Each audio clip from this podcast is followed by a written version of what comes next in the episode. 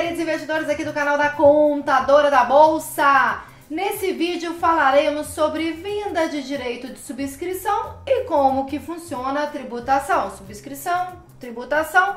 Mas eu já te adianto que há várias polêmicas aí em relação a qual percentual e em relação à isenção. E hoje nesse vídeo eu vou desmistificar e inclusive contar um novo aprendizado que eu adquiri sobre a tributação de direito de subscrição, que até o momento eu fazia de uma forma e a partir de agora já estou fazendo de outra. Ficou curioso para saber? Fica no vídeo que inclusive eu vou justificar porque que eu tenho esse novo conhecimento. Mas Alice, você é contadora da bolsa, você faz contabilidade para investidores, tem 11 anos, né? Agora em 2019, em 2020 vai fazer 12 anos. Como assim você mudou a forma de tributar? Vou te contar no vídeo também por quê. Então, se você tem ações ou fundos de investimento imobiliário que já te geraram algum direito de subscrição, que você vendeu esse direito, ou seja, você resolveu não exercer, não comprar na promoção, que eu costumo falar, e vendeu, esse vídeo é para você e para o seu colega que fez isso, então você já compartilha esse vídeo com ele, curte, se inscreve, ativa as notificações para que o YouTube entenda de que o conteúdo que eu estou gerando é um conteúdo que você gostou e assim ele entrega para mais pessoas que têm o mesmo perfil que você, que provavelmente vão ser os investidores de bolsa. Venda de direito, subscrição, tributação, já!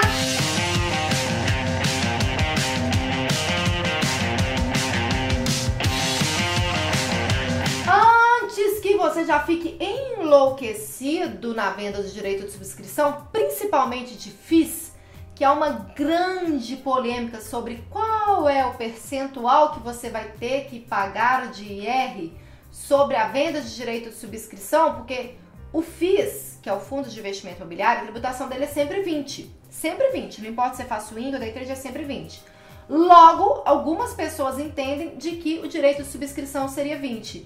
E eu afirmo que não é 20, é 15, porque você está vendendo um direito você não está vendendo o título em si.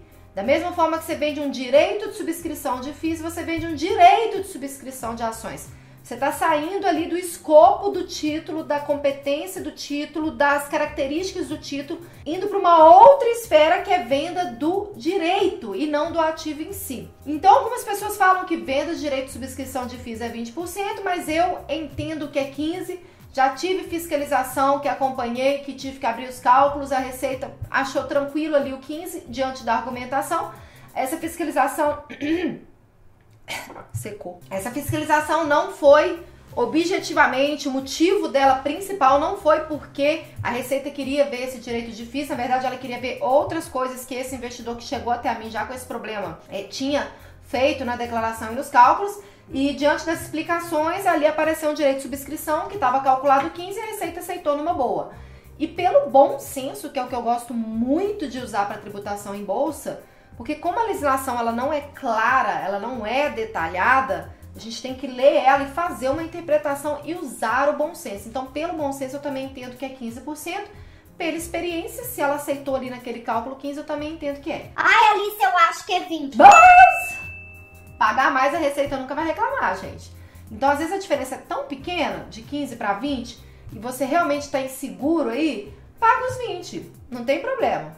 Como eu disse, pagar para mais a receita nunca vai reclamar. Aí meu videomaker vai colocar aqui do lado. Vai, sábio? É. Na verdade, sobe o leãozinho e ele faz piscando olhinho. Vamos lá. Até aí, beleza, eu já tinha até feito um post no meu Instagram explicando isso. Se você ainda não me segue no Instagram, pula pra lá, rapaz! Pula pra lá, menina! Uh! Mas não tô falando pra vocês abandonarem que não, tá, gente? Porque aqui no YouTube eu subo dois vídeos por semana, mas no Instagram eu faço posts diários, subo bastante stories também, tem destaque. Respondo todos os directs, eu e a Melzinha, né, Melzinha? Yes! A gente responde, Melzinha!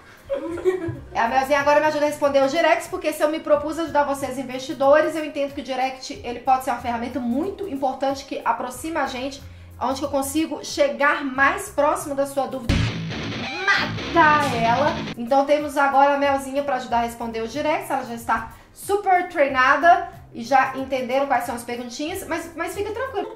Alice, achei que eu tava interagindo com você. Então era com a Melzinha? Pô, gente, Melzinha a gente boa também, tá? Mas se você ali ficou triste porque não estava interagindo diretamente comigo, pode saber que sempre que tem algum comentário muito legal, algum agradecimento especial, às vezes um elogio das minhas filhas, alguma coisa assim, ela sinaliza e quem responde sou eu. Hum, disso você não sabia, né? Então a questão técnica, de fato, ela tá assumindo o total de responder lá, mas tudo que for aquilo para me gerar mais um gás pro dia, good vibes total, né? Aquele, aquela gratidão que eu sempre falo que não tem preço a gratidão de a gente matar uma dúvida e vocês mandarem um obrigado, Deus abençoe você, sua família e tudo. Isso aí quem lê sou eu, quem responde sou eu. Fechou? Então tá. Mas não vou pro Instagram agora não, termina de ver esse vídeo, porque agora a giripoca vai piar. É giripoca? É. Hoje a giripoca vai piar. Mas tudo bem, esse é raiz, não é? Esse é raiz, Ah, sertanejo raiz ainda dá. Gente, desculpa aí quem é sertanejo universitário, mas não gosto mesmo não, tá? Desculpa aí. Não, não é assim. Tudo bem, também não sou muito. Eu nem tô ligada mais à música. Depois que eu virei mãe, a gente nem sabe o que, que a gente é mais. Se é roqueira, se não é. Uma coisa eu sei, sertanejo eu não gosto, mas tudo bem. Aposto que tem gente que já vai sair desse vídeo já vai comentar. Nossa, cantadora, você não gosta de sertanejo? Não, não gosto! Velho. Até ai, com essa música mela cueca, mas tudo. Eu não, não vim aqui pra falar isso. Eu vim aqui pra falar sobre a confusão do direito de subscrição. Confusão esclarecida, eu entendo que é 15, se você quiser pagar 20, fechou.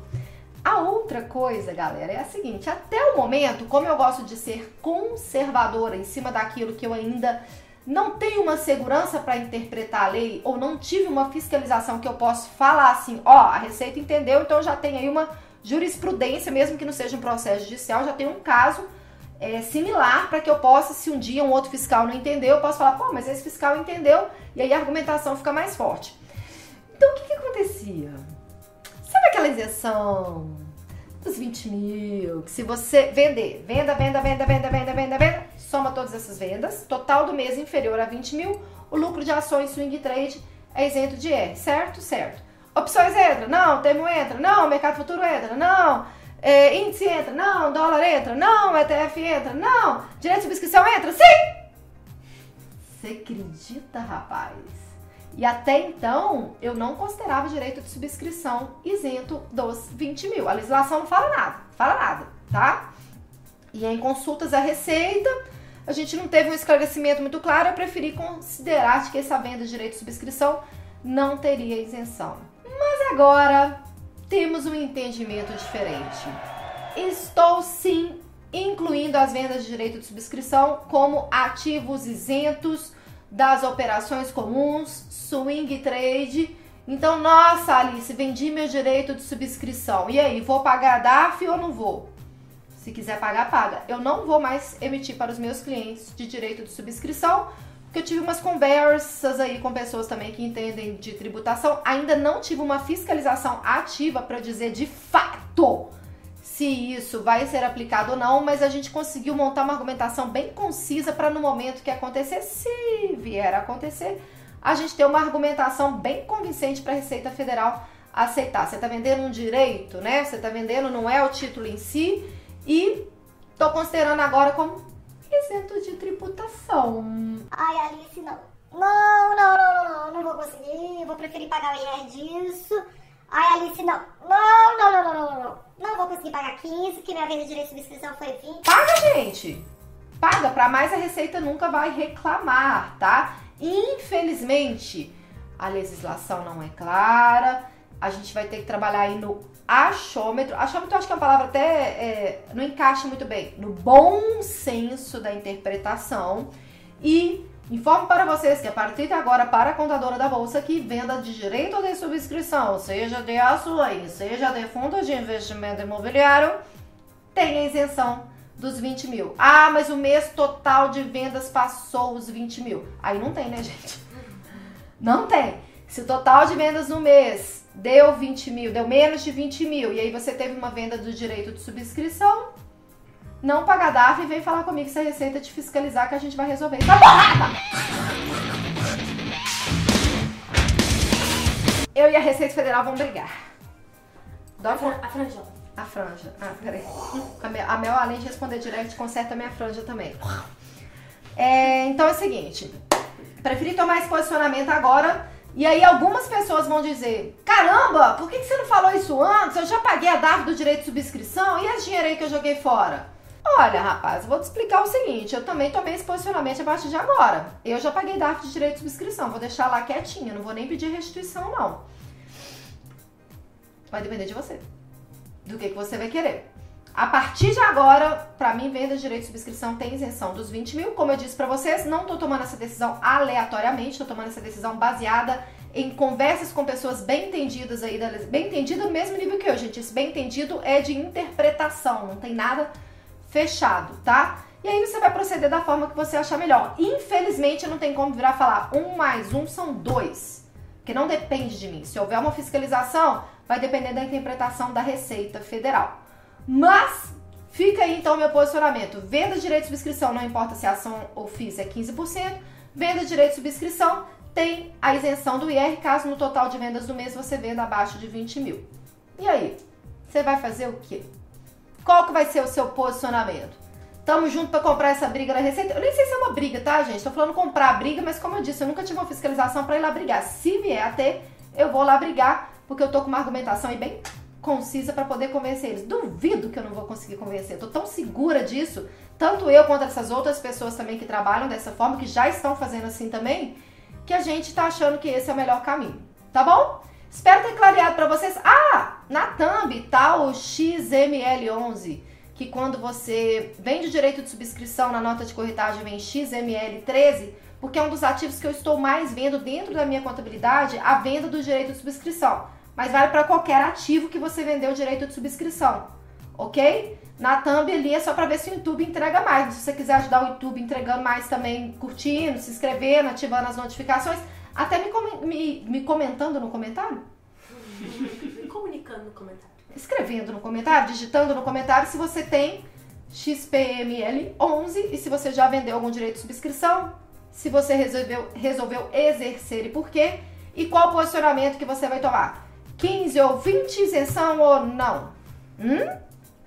Te vejo no próximo vídeo.